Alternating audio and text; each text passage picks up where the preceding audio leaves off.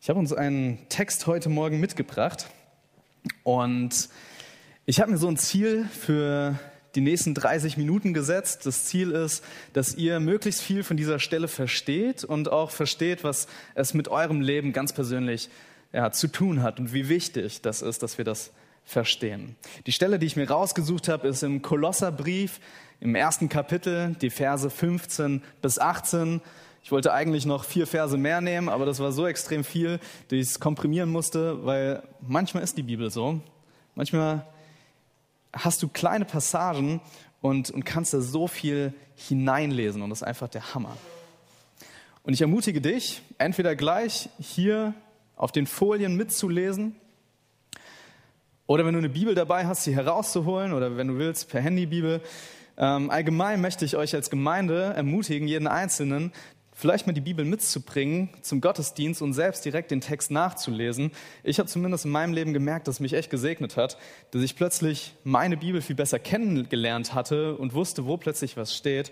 Aber für jeden, der es nicht mitgebracht hat, kein Problem. Ich habe es auf der Folie mit dabei.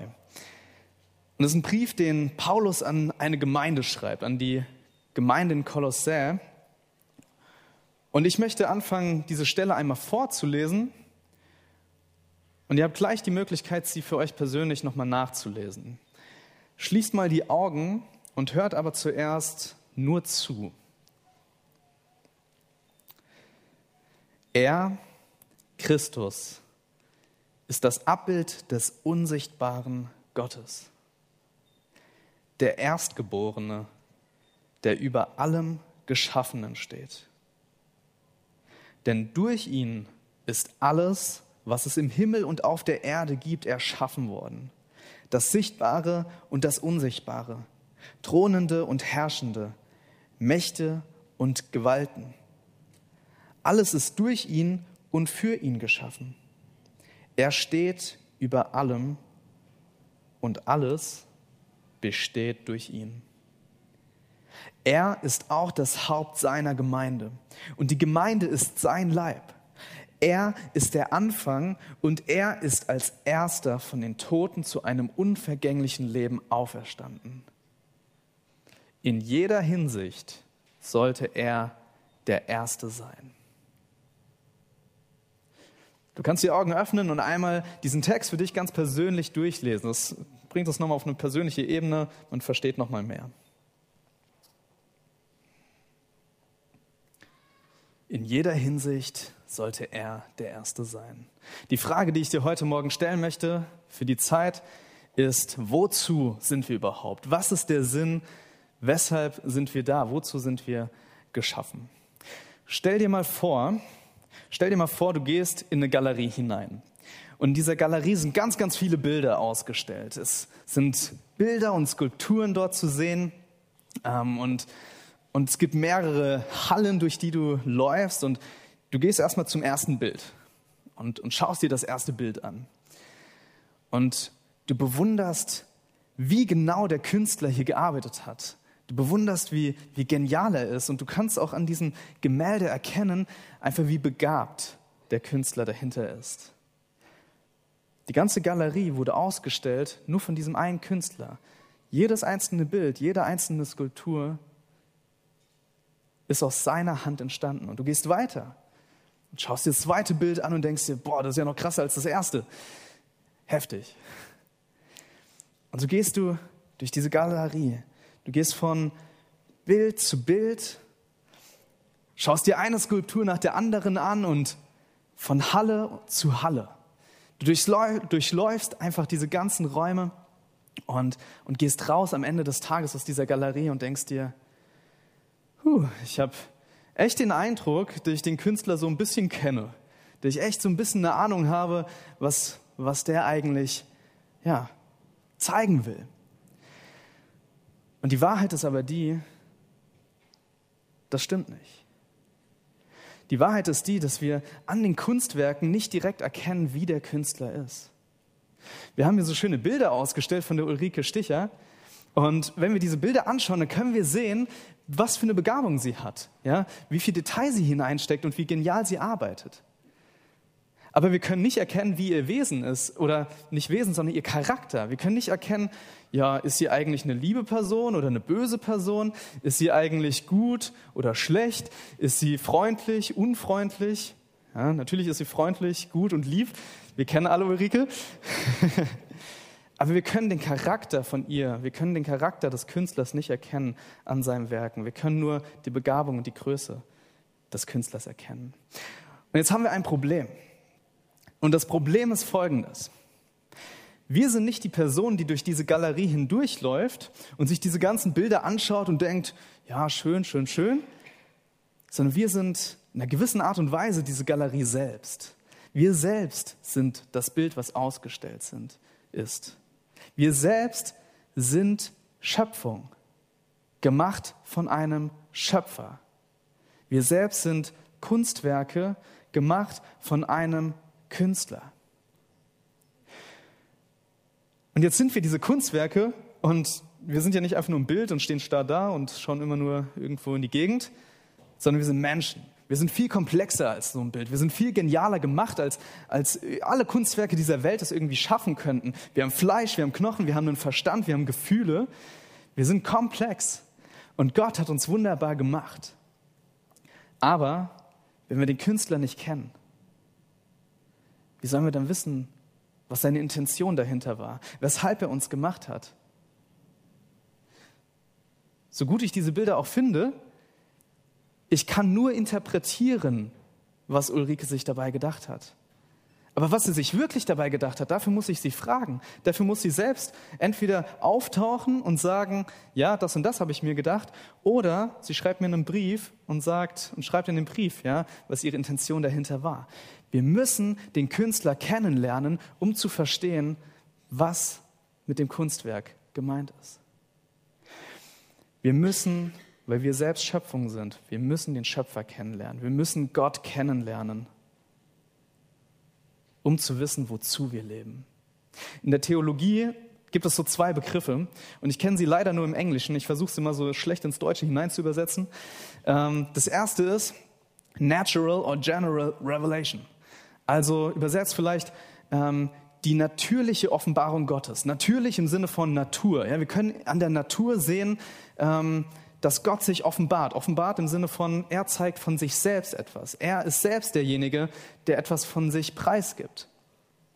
Und klar, die gibt es. Wir können an der Schöpfung sehen, wenn wir raus in die Natur gehen, können wir sehen, wie Gott ist.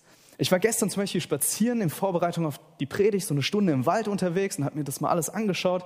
Äh, und es gab schöne Sachen und es gab auch Dinge, die mich gestochen haben und die ich wegschlagen musste. Die kommen jetzt besonders gerne in dieser Zeit. Ähm, aber, und, ich habe einfach gestaunt, weil die Schöpfung ist so detailreich. Ja, du kannst ein Blatt, du kannst ein Blatt nehmen und du kannst da hineinzoomen und dann siehst du Zellen und dann zoomst du weiter hinein, dann siehst du Elemente, dann zoomst du weiter hinein und dann siehst du vielleicht irgendwelche Wellen und was es nicht noch alles gibt. Und du kannst wieder rauszoomen und von einem Blatt zu einem Baum, äh, einem Stück Wald, Land, Welt und so weiter. Ne? Und das zeigt uns was? Gott ist total detailreich. Er geht ins Detail, aber er ist auch unendlich groß und größer als alles, was wir irgendwie in unserem Kopf verstehen könnten. Aber wir können Gott an der Schöpfung nur zu einem gewissen Teil kennen.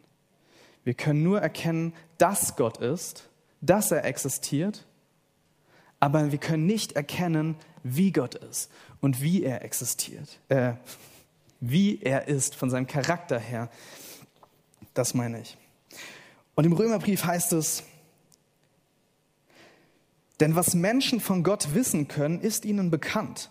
Er selbst hat es ihnen vor Augen gestellt. Denn seine unsichtbare Wirklichkeit, seine ewige Macht und sein göttliches Wesen sind seit Erschaffung der Welt in seinen Werken zu erkennen. Die Menschen haben also keine Entschuldigung.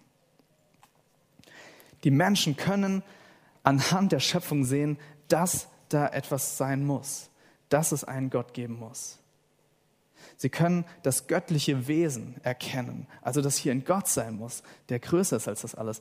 Aber wie dieser Gott ist, das wissen wir nicht. Hans-Peter Royer hat mal gesagt, ähm, stellt euch einen Vogel vor. Ja, und ihr schaut diesen Vogel an, wie er so durch die Wälder fliegt und ihr sagt so, Oh, schöner Vogel. Gott, du bist so gut. Du bist so gut. Schöner Vogel. Und er fliegt von einem Ast zum anderen. Oh, schöner Vogel. So gut. Und dann geht er auf den, auf den Boden, setzt sich hin. Und da kommt eine Katze und packt diesen Vogel. Und du, was sagst du dann? Oh Gott, du bist so gut. Du zuckst erstmal zusammen und ja, weiß nicht so ganz. Wir können an der Schöpfung nicht erkennen, ob Gott gut ist. Wir können nur erkennen, dass er groß ist. Der zweite Begriff in der Theologie nennt sich Special Revelation. Eine, ich übersetze es mal als spezifische Offenbarung. Dass Gott sich mitteilt. Und wie teilt man sich mit? Wie teilen wir uns mit? Mit Worten. Und Gott teilt sich durch Worte uns Menschen mit. Und zwar zum einen durch das geschriebene Wort, die Bibel. Deshalb ist es so wichtig, dass wir die Bibel lesen und die Bibel immer mehr verstehen, weil wir dann Gott immer mehr kennenlernen. Und je mehr wir Gott kennenlernen, desto mehr verstehen wir auch, wozu wir eigentlich gemacht sind. Was eigentlich der Sinn unseres Lebens ist. Wozu sind wir? Und das andere ist einmal, ja, einmal das geschriebene Wort, die Bibel, und das zweite ist das fleischgewordene Wort. Jesus wird bezeichnet als das Wort Gottes, das in die Welt kam. Und da fangen wir an. Kolosser 1,15. Er, Christus, ist das Abbild des unsichtbaren Gottes. Gott ist unsichtbar. Wir können ihn nur teilweise erkennen. Aber Jesus ist das Abbild Gottes. In Jesus sehen wir nicht nur, dass Gott ist, sondern wir sehen, wie Gott ist. Wir können den Charakter Gottes in Jesus sehen. Und das Wort, was hier steht im griechischen Abbild, Icon, meint nicht einfach nur irgendein Abbild, so als würde eine Nachmache hier geschaffen sein, sondern es meint er selbst. Ja, es ist er selbst. Jesus ist Gott selbst und in Jesus können wir erkennen, wie Gott ist. Wir haben alle ein Problem. Wir kennen Gott nicht.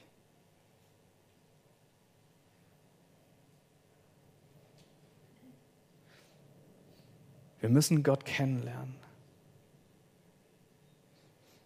Und wie lernen wir Gott kennen? In Jesus Christus.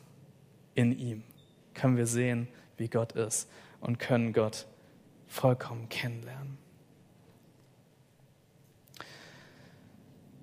Und dann steht in Vers 15, der Erstgeborene. Diese Übersetzung Erstgeborene meint jemand, der höher gestellt ist als andere. Ja? Der erstgeborene Jesus, der über allem Geschaffenen steht, das ist Jesus Christus. Und in Vers 16 wird es erklärt.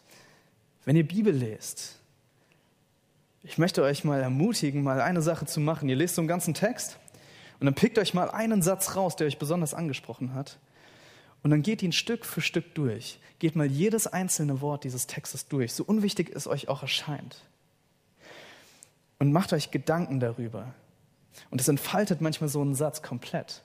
Und auch eine gesamte Bibelstelle schließt sich manchmal durch ganz kleine Worte auf. Und häufig sind sie weil oder denn. Ganz einfache Worte. Vers 16, denn durch ihn ist alles erschaffen. Warum?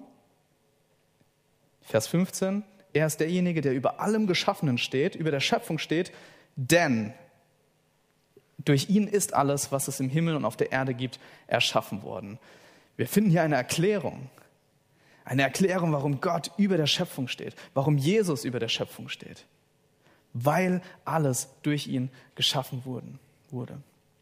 Habt ihr euch das schon mal vorgestellt? Das war mir irgendwie gar nicht so, so direkt bewusst. Nicht Jesus ist irgendwann auf die Welt gekommen und schwupps war er da, und hat dann hier so sein Leben gelebt und ist gestorben, ist nach drei Tagen auferstanden und ist dann in den Himmel gefahren und lebt weiter bis in Ewigkeit, sondern er wurde in diese Welt hineingeboren, aber er hat schon vor dieser Welt existiert. Er ist der Ewige.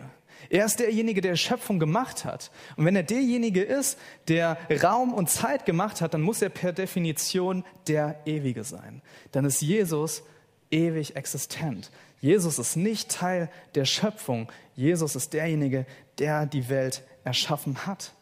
Er war schon vorher bei Gott, aber nicht in der Gestalt eines Menschen, kam dann auf die Welt in seiner menschlichen Gestalt, wird bis in Ewigkeit auch weiter existieren. Er wird bleiben und eines Tages dürfen wir im Himmel ihn sehen und ihn anbeten. Und die Gemeinde in Kolosser hatte ein Problem. Da haben sich ihr Lehrer eingeschlichen. Und diese Irrlehrer meinten, ja okay, Jesus anzubeten, das verstehen wir für das, was er getan hat. Das, das können wir nachvollziehen. Aber Gott wirkt hier auch durch seine Engelwesen in dieser Welt. Und dann müssen wir doch irgendwie auch diese Engelwesen gutstellen. Dann müssen wir doch auch diese Engelwesen anbeten, damit die auch ein gutes Wort neben Jesus vor Gott dann einlegen werden. Und Paulus argumentiert hier in dieser Stelle ganz deutlich, nein, Jesus steht über dem Ganzen. Er ist nicht einfach ein Teil der Schöpfung, er ist nicht einfach ein Himmelswesen wie die anderen. Nein, er ist derjenige, der das alles geschaffen hat. Er steht über dem Ganzen. Und dann erklärt er es, er hat das Sichtbare und das Unsichtbare gemacht, thronende und herrschende Mächte und Gewalten. Alle Ausleger, die ich mir dazu durchgelesen habe, sind sich einig, dass mit sichtbar und unsichtbar thronende und herrschende Mächte und Gewalten irgendwelche verschiedenen Ebenen im Himmel gemeint sind. Verschiedene Mächte und Gewalten, Himmelswesen. Aber ich möchte gar nicht weiter darauf eingehen. Es gibt Menschen, die sich zu sehr damit beschäftigen. Und was sie automatisch machen, ist, sie beschäftigen sich zu sehr mit der Schöpfung. Es gibt Menschen, die die Schöpfung anbeten aber den eigentlichen Schöpfer, der dahinter steht, den sehen sie nicht. Den eigentlichen Schöpfer beten sie nicht an. Sie sind blind für das. Es ist nicht nur so, dass Gott in Jesus Christus selbst in seine Galerie hineingeht, sondern es ist auch so, dass wir seine eigenen Kunstwerke blind dafür sind, dass wir Jesus von uns aus nicht sehen. Warum? Weil wir Sünde haben in unserem Leben. Weil wir Sünde haben.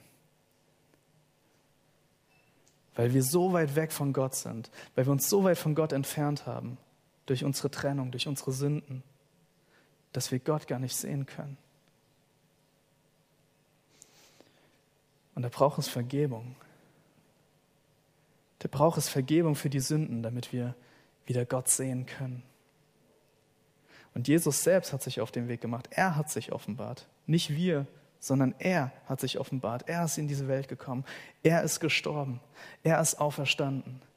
Und er hat die Welt mit sich versöhnt. Das müssen wir allerdings annehmen für unser Leben. Vers 16, das Ende. Alles ist durch ihn und für ihn geschaffen. Es ist nicht einfach nur so, Jesus hat die Welt gemacht und er zeigt Gott, wie er jetzt gerade ist und in Ewigkeit wird er auch existieren, sondern der Sinn dieser ganzen Schöpfung, der Sinn von dir ganz persönlich, weil du auch Schöpfung bist, weil du auch gemacht wurdest, ist Jesus selbst. Jesus selbst ist das Ziel der Schöpfung. Was heißt das konkret für unser Leben? Für euch Singles in dieser Gemeinde, ob ihr jünger seid oder älter, Jesus ist das Ziel eures Lebens. Nicht eine Freundin zu haben, nicht eine Ehe zu haben. Das ist nicht das Ziel eures Lebens. Für diejenigen unter euch, die verheiratet sind, es ist nicht das Ziel eures Lebens, endlich bodenständig zu werden, ein Haus zu bauen und eine Gemeinde, äh, eine Familie zu gründen. Gemeinde gründen auch. Das ist nicht das Ziel eures Lebens. Denn das hast du irgendwann erreicht. Und was kommt dann? Es ist nicht das endgültige Ziel eures Lebens. Jesus ist das endgültige Ziel. Es ist nicht schlecht, eine Freundin zu haben. Es ist nicht schlecht, in eine Ehe zu gehen. Es ist nicht schlecht, sich bodenständig zu machen und eine Familie zu gründen.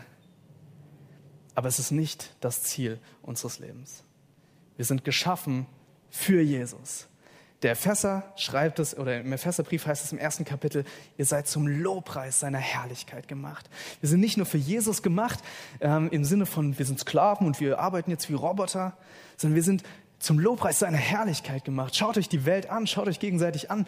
Wie genial hat Gott diese Welt gemacht. Ja, sie wird gerade von der Sünde einfach auch runtergedrückt und es gibt viele unschöne Dinge in dieser Welt. Aber grundsätzlich hat Gott diese Schöpfung gut gemacht und dich sehr gut gemacht. Und wir dürfen in Freude diesen Jesus anbeten. Wir sind zum Lobpreis seiner Herrlichkeit gemacht, dass wir ihn ehren, dass wir ihn widerspiegeln, dass wir seine Herrlichkeit, seine Größe, seinen Charakter selbst in uns widerspiegeln.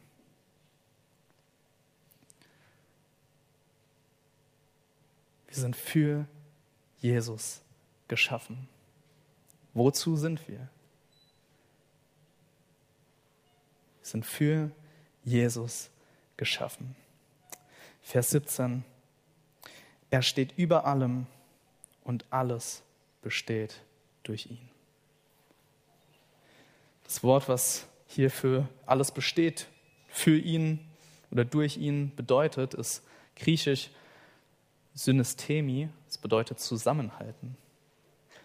Jesus ist also nicht derjenige, der die Welt gemacht hat, der als sein Abbild in diese Welt hineinkam, der ewig existieren wird und für den wir gemacht sind, der Zweck dieser Schöpfung ist, sondern er ist auch derjenige, der sie zusammenhält, der sie in seinen Händen hält. Er hat die Macht darüber. Und dann kommen wir zu Vers 18. Er ist der Herr, das Haupt seiner Gemeinde. Er ist der Herr von uns er ist das Haupt seiner Gemeinde. Dieser Gott, der die Welt selbst gemacht hat, er hat die Gemeinde eingesetzt. Und an die lieben Familien, die rausgehen werden, nicht das hier ist allein die Gemeinde Gottes. Egal in welche Gemeinde ihr gehen werdet, dort ist Gottes Gemeinde. Und übrigens, es ist derselbe Herr. Es ist vielleicht ein anderer Pastor, aber es ist derselbe Herr. Ja? Es ist derselbe Gott.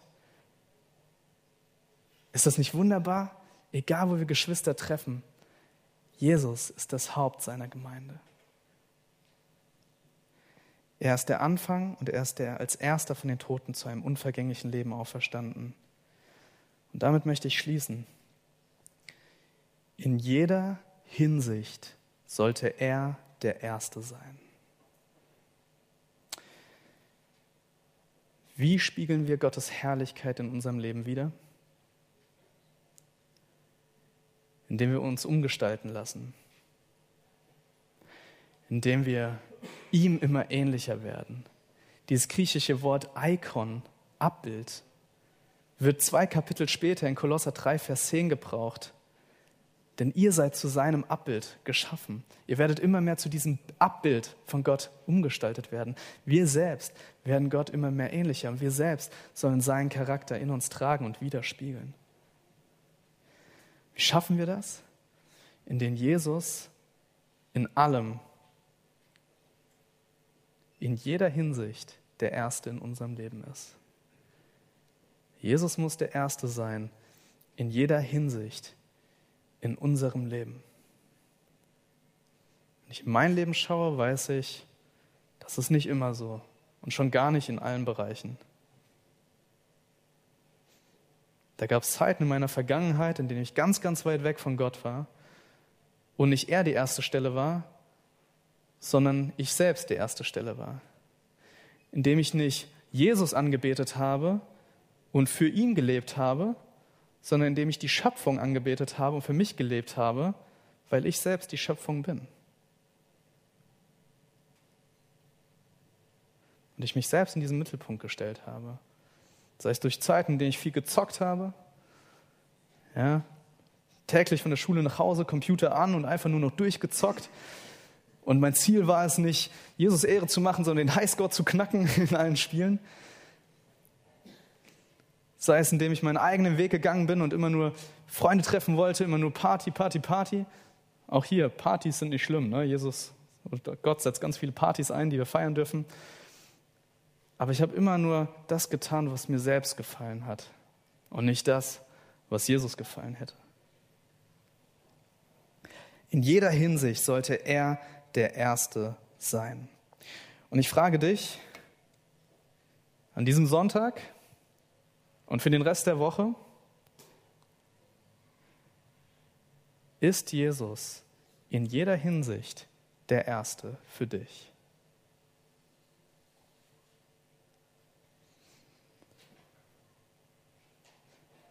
Wenn du hier sitzt und sagst, Jesus war noch nie der Erste für mich, aber ich möchte, dass er der Erste für mich wird in meinem Leben, dann lade ich dich ein. Das kann man machen. Ja, man kann Jesus das Leben geben und sagen, du bist der Herr über mein Leben und für dich will ich jetzt leben. Für dich bin ich geschaffen. Dann lade ich dich ein, nach dem Gottesdienst auf mich zuzukommen. Auch wenn du sagst, ja, Jesus ist schon mein Herr, aber es gibt ganz, ganz viele Bereiche, in denen ich merke, er ist es noch nicht dann lade ich dich ein, auch zu mir zu kommen oder zu irgendjemand anderem auch aus der Gemeinde und dass ihr gemeinsam dafür betet, dass ihr das bekennt und euch gegenseitig aufrichtet in diesen Bereichen. Und zuletzt lade ich dich ein, dein Kalender oder dein Handy jetzt mal rauszuholen. Einfach mal jeder in seine Tasche kramen und sein Handy und seinen Kalender rausholen, wenn ihr den dabei habt. Oder seinen Kopf für die ganz Klugen. Und tragt euch jetzt mal einen Termin ein, an dem ihr, weiß nicht, wie viel Zeit ihr euch nehmen wollt, halbe Stunde, Stunde, dem ihr euch die Zeit nehmt, diesen Text in dieser Woche nochmal durchzulesen für euch, ins Gebet zu gehen und Jesus ganz bewusst zu fragen, Jesus, wo bist du nicht der Erste in meinem Leben? In welcher Hinsicht bist du nicht der Erste? Und es ist manchmal unangenehm, aber Jesus wird da, glaube ich, einige Dinge aufzeigen. Wenn wir sie wieder bereinigen, wenn wir Jesus wieder an die erste Stelle setzen, dann werden wir merken, merken, dass unser Herz wieder voller Freude übersprudelt. Und dass wir merken, wow, ich habe was viel, viel Besseres als das, was ich eigentlich an die erste Stelle gesetzt habe. Denn ich habe Jesus.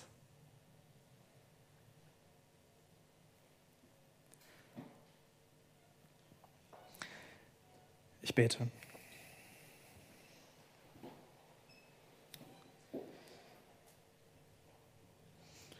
Jesus, wir danken dir, dass du in deine Schöpfung gekommen bist.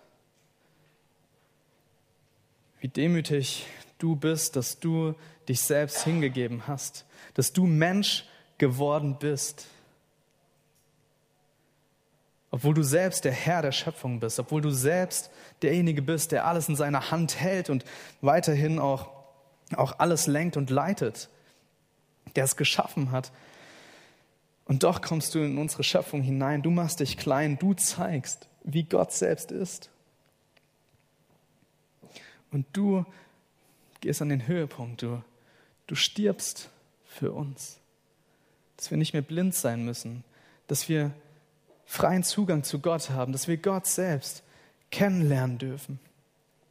Und ich bitte für jeden Einzelnen hier, dass, dass du ihm begegnest, auch für mich, dass du mir begegnest. Durch dein Wort, durch das geschriebene Wort, die Bibel, wie auch durch das fleischgewordene Wort, durch Jesus. Begegne du uns im Gebet, in der Bibel. Wir haben das so nötig. Und sei du das Haupt von uns. Sei du der Erste in jeglicher Hinsicht. In Jesu Namen. Amen.